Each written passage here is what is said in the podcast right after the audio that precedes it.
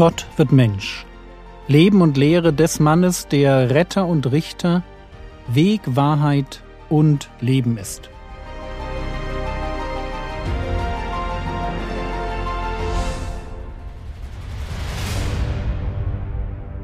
Episode 54 Rahel weint um ihre Kinder.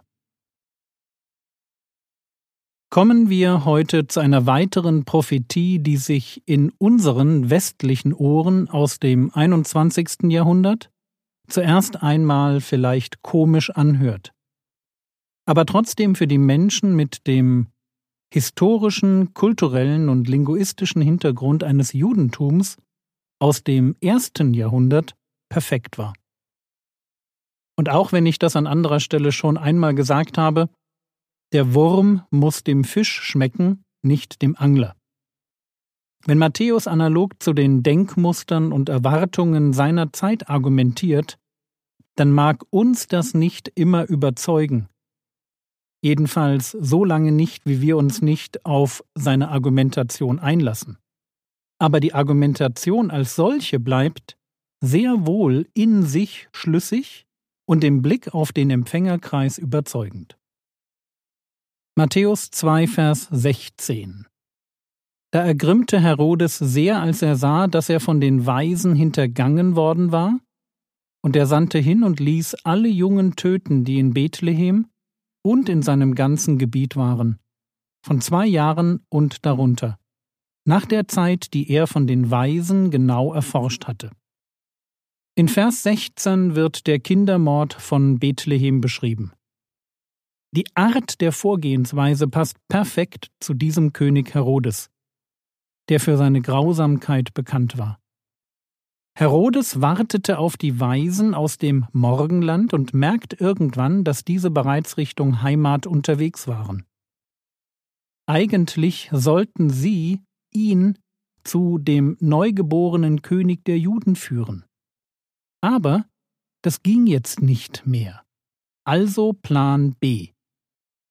Wenn ich nicht genau weiß, welches Kind ich umbringen soll, dann bringe ich halt alle um. Genau genommen alle Jungen von zwei Jahren und darunter nach der Zeit, die er von den Weisen erforscht hatte.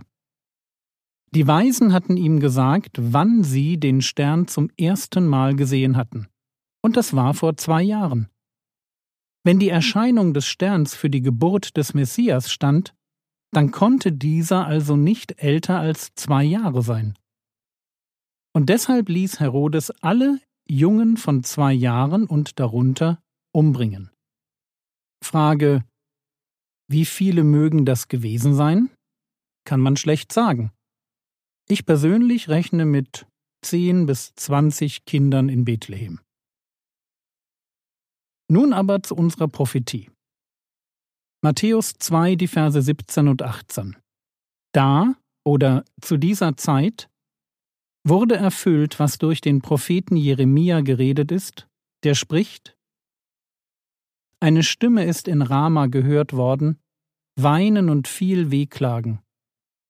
Rahel beweint ihre Kinder, und sie wollte sich nicht trösten lassen, weil sie nicht mehr sind. Die Prophetie stammt aus Jeremia 31, Vers 15. In Jeremia 31 geht es um die Rückkehr des Volkes Israel aus dem babylonischen Exil. Jeremia gehört als Prophet zu der Generation der Juden, die den Untergang Jerusalems und die Verschleppung des Volkes nach Babylon miterleben mussten, auch wenn er selbst dieses Schicksal nicht teilt. Er schreibt in Jeremia 31 prophetisch von der Rückkehr und dem Neuanfang des Volkes Israel. Gott selbst wird ihr Retter sein und sie ins Land zurückbringen.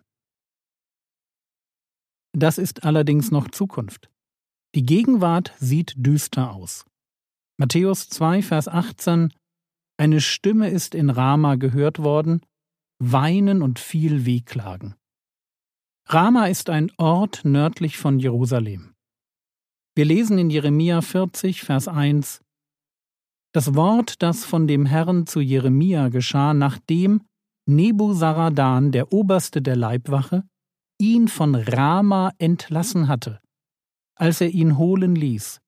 Er war nämlich mit Ketten gebunden, mitten unter allen Weggeführten von Jerusalem und Juda, die gefangen nach Babel weggeführt werden sollten. Nebuzaradan ist der Oberste der Leibwache von König Nebukadnezar. Und der lässt Jeremia frei. Wo? In Rama. Was war in Rama?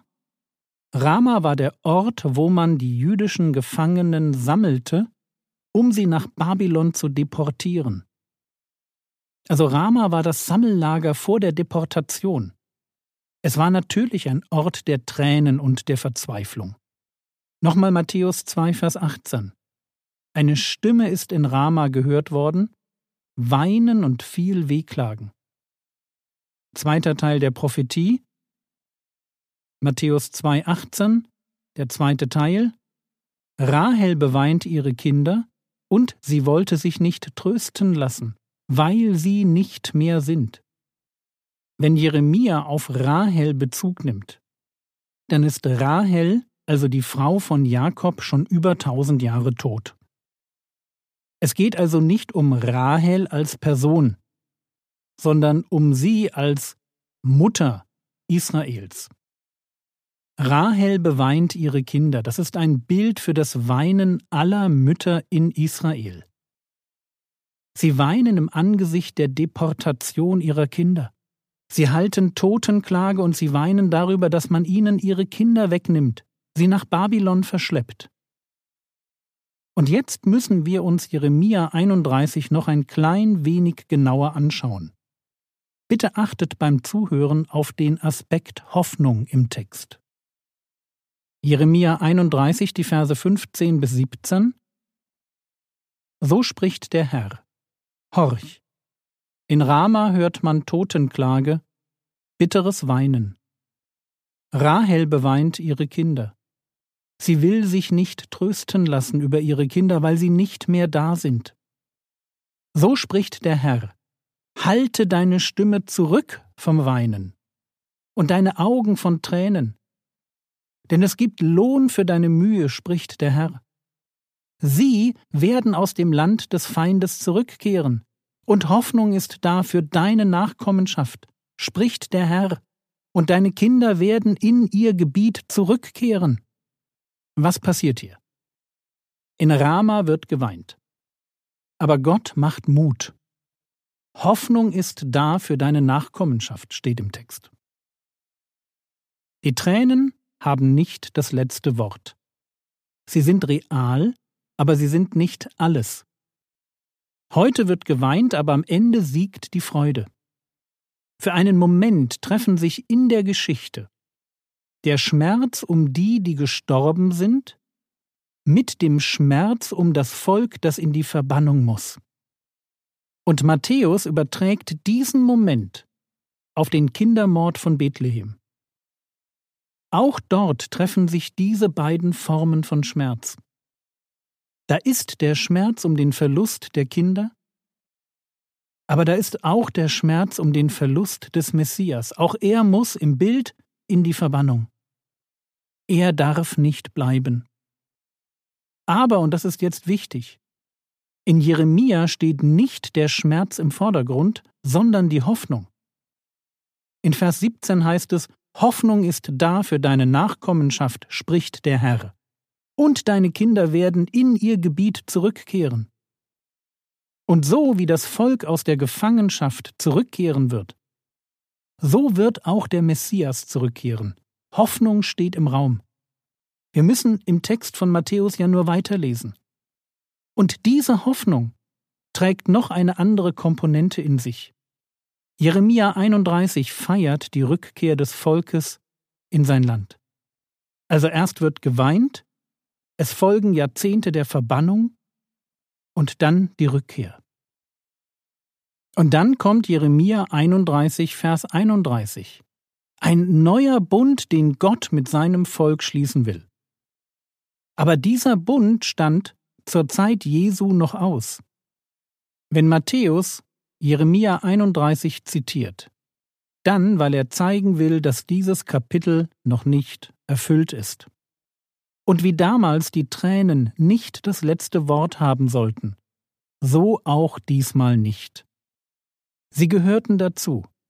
Sie waren Teil der Story. Sie waren mindestens für Matthäus auch so etwas wie ein Erkennungszeichen. Und wofür? Dafür, dass der Sohn Gottes, der nach Ägypten verschwinden musste, wiederkommen sollte, um Jeremia 31 endgültig zu erfüllen und den neuen Bund aufzurichten, den Bund, der noch ausstand.